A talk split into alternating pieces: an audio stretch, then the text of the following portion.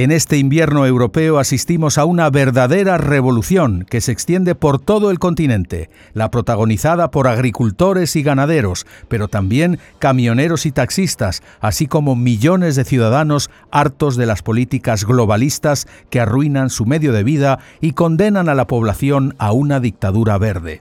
¿Qué puede salir mal? No te vayas, vamos a verlo juntos.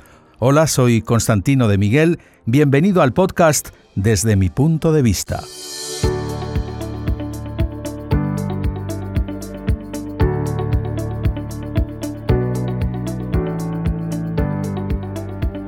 Apenas lo verás en las televisiones oficiales. Los agricultores de una docena de países europeos han lanzado sus tractores a las carreteras y autopistas bloqueando accesos para protestar por unas políticas europeas que castigan sus producciones y medio de vida, les obligan a un infierno burocrático y reglamentario mientras premian las importaciones del exterior sin exigirles las mismas normas.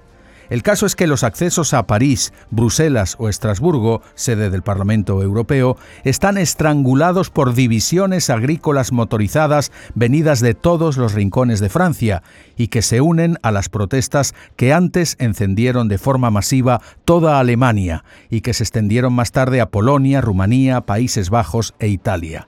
También en España las tractoradas han empezado en Castilla y León y deberán ampliarse al conjunto del país presenciamos en todo el continente un clamor de auxilio y socorro por parte de un sector primario tradicional que soporta confiscatorios impuestos, elevados precios del gasoil, restricciones a la producción y diabolización de su mismo modo de vida, porque, según las élites globalistas, la agricultura viene a ser la madre de todos los problemas ambientales, debido a los abonos y herbicidas, emanaciones de CO2 y presuntas prácticas no sostenibles en el cultivo de la tierra y la cría ganadera. Pero es obvio, y hay que decirlo, que sin la gente del campo los europeos no tendremos comida. En Alemania, Bélgica y los Países Bajos, las normativas ambientales hacen que producir carne o leche sea ruinoso.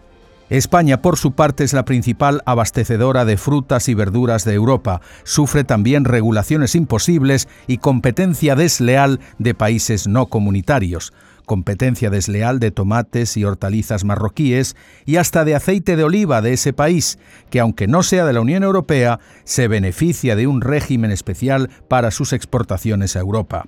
De esa forma, los productos de Marruecos son más baratos que los producidos por los agricultores españoles, sometidos a costes más elevados y reglamentaciones muy costosas de cumplir. ¿Y qué decir de los cereales? También el mercado en la Unión Europea está hundido porque se importa trigo y cebada de Ucrania sin que este país pague aranceles debido a un trato de favor a causa de la guerra. Lo curioso es que ahora Ucrania exporta más grano al resto del mundo que antes de la guerra cereal barato ucraniano que descarga en los puertos europeos y que hunde los precios, haciendo inviables incluso las explotaciones más eficientes en regiones como Castilla y León en España o las llanuras del Valle del Loira o Champaña-Ardenas en Francia. ¿Solución que propone el gobierno francés? Entreguemos un salario social de 1.500 euros a cada agricultor.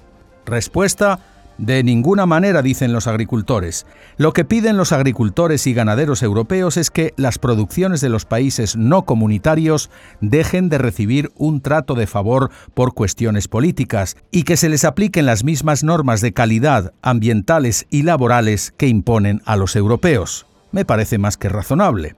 En esa competencia desleal entra Marruecos, Ucrania y muy pronto los países de Mercosur, con Argentina y Brasil a la cabeza, cuyas producciones podrían entrar con bajísimos aranceles si se firma este año el acuerdo comercial entre ambos bloques. Alguien dice que la presión de los agricultores europeos podría arruinar ese tratado comercial con Mercosur para desgracia de la Argentina de Milei, que cuenta con ese tratado para venderle más a los europeos. Pero ese es otro tema. Y otra amenaza contra el sector es la llamada soga verde, es decir, se ha aposentado en las instituciones europeas una suerte de dictadura ecologista que terminará reduciendo el sector agropecuario a su mínima expresión. y ello porque los Estados miembros aprobaron por un lado la directiva comunitaria denominada Ley de Restauración de la Naturaleza y por otro el llamado Pacto Verde Europeo, el cual surge del compromiso adquirido por el bloque comunitario en la cumbre del clima de París.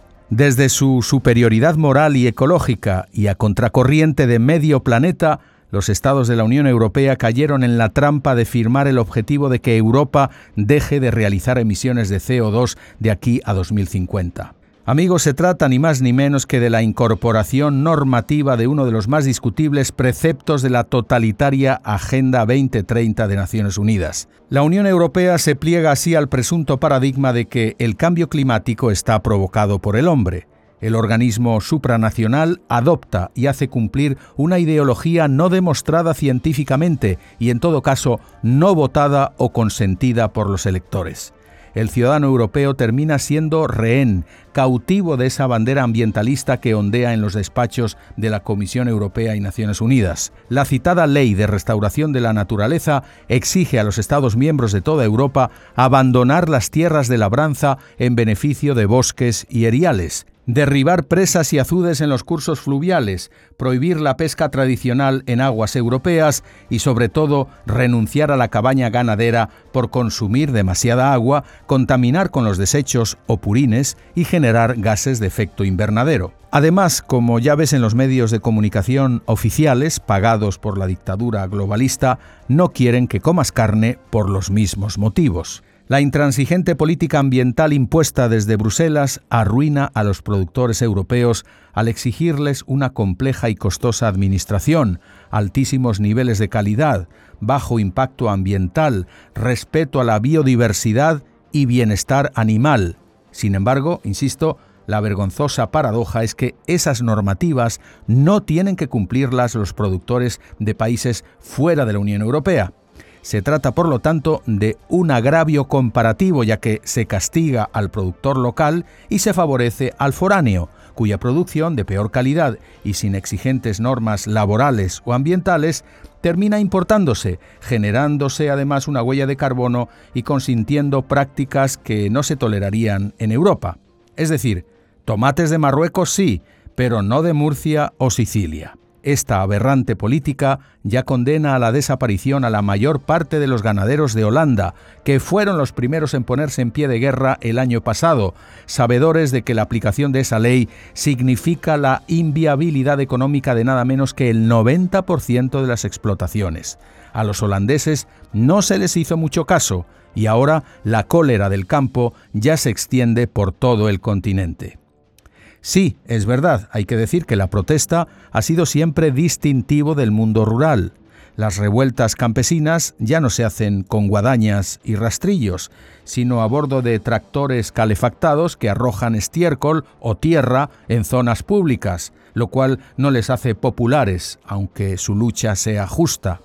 Los agricultores europeos son también víctimas de su mentalidad territorial y chauvinista, es decir, apegada de forma irracional a su comarca, región o nación, aunque sea un ente supranacional, la Unión Europea, quien verdaderamente dicta las normas, marca los precios y, en definitiva, dirige sus destinos. Triste es que por esa mentalidad nacionalista o regionalista, en lugar de que todos los agricultores hagan piña contra esa tiranía tecnocrática de Bruselas, veamos enfrentamientos entre ellos mismos. Por ejemplo, la rabia de los campesinos franceses se ceba en sus compañeros del sur al derribar camiones españoles que cruzan Francia, destrozando su producción de verduras o vertiendo los tanques de vino en plena carretera. Qué distinto sería si entendieran que es Bruselas que con sus políticas termina arruinando al campo. Por ejemplo, si el diésel que paga es caro, es también por la guerra de Ucrania y porque los políticos no saben hacer otra cosa que fabricar dinero para resolver el problema, lo cual genera inflación en todos los costes básicos, por ejemplo el diésel, que soportan campesinos y ciudadanos. El caso es que el agricultor medio europeo está al borde de la ruina viviendo al límite de sus posibilidades, sobre todo si su explotación es pequeña. Ya no puede soportar tanto peso administrativo y exigencia ambiental, mientras le suben los costes y le pagan muy poco en los grandes supermercados. muchos están abocados a desaparecer, dejando sus tierras a ese bucólico paraíso ecologista, cuando no a la entrada de grandes corporaciones que explotarán sus tierras de forma industrial, digitalizando los procesos y usando sofisticada maquinaria robotizada. Los cultivos superintensivos crecerán en Europa, sorteando las restricciones ecológicas comunitarias, pero apostando por la cantidad más que por la calidad para poder ser rentables y al lado prosperarán solo las explotaciones bioecologistas, que lograrán vender su producción orgánica a precios muy elevados, cortocircuitando a los grandes distribuidores para llegar directamente al consumidor usando los medios digitales. En resumen, las tractoradas de los agricultores europeos reflejan el hartazgo y la desesperación ante una tecnocrática clase política que les arruina cada día al obligarles a aplicar la totalitaria Agenda 2030. En juego está la supervivencia de millones de familias que viven del campo, pero también la calidad de vida de los europeos, porque las normas de la dictadura climática encarecerán de forma inadmisible los alimentos básicos y harán que Europa pierda su soberanía alimentaria mientras la producción agrícola pasará gradualmente a manos de grandes grupos de inversión, tras echar del mercado a las explotaciones familiares. El 26 de febrero se reúne el Consejo de Ministros Europeo de Agricultura y Pesca. Será el momento de ver si la Comisión Europea revisa su intransigente pacto verde o sucumbe a la influencia globalista y al lobby de las grandes corporaciones agroindustriales. También el veredicto final lo tendrían que dar los ciudadanos europeos en las elecciones al Parlamento Europeo el próximo mes de junio de no comprender la realidad del campo europeo, los partidos tradicionales para quienes la Agenda 2030 son casi los santos evangelios, van a sufrir sin duda un estrepitoso fracaso. Gracias por quedarte hasta aquí. Espero que el contenido de este podcast te haya aportado y sea digno de ser compartido. Soy Constantino de Miguel. Hasta pronto.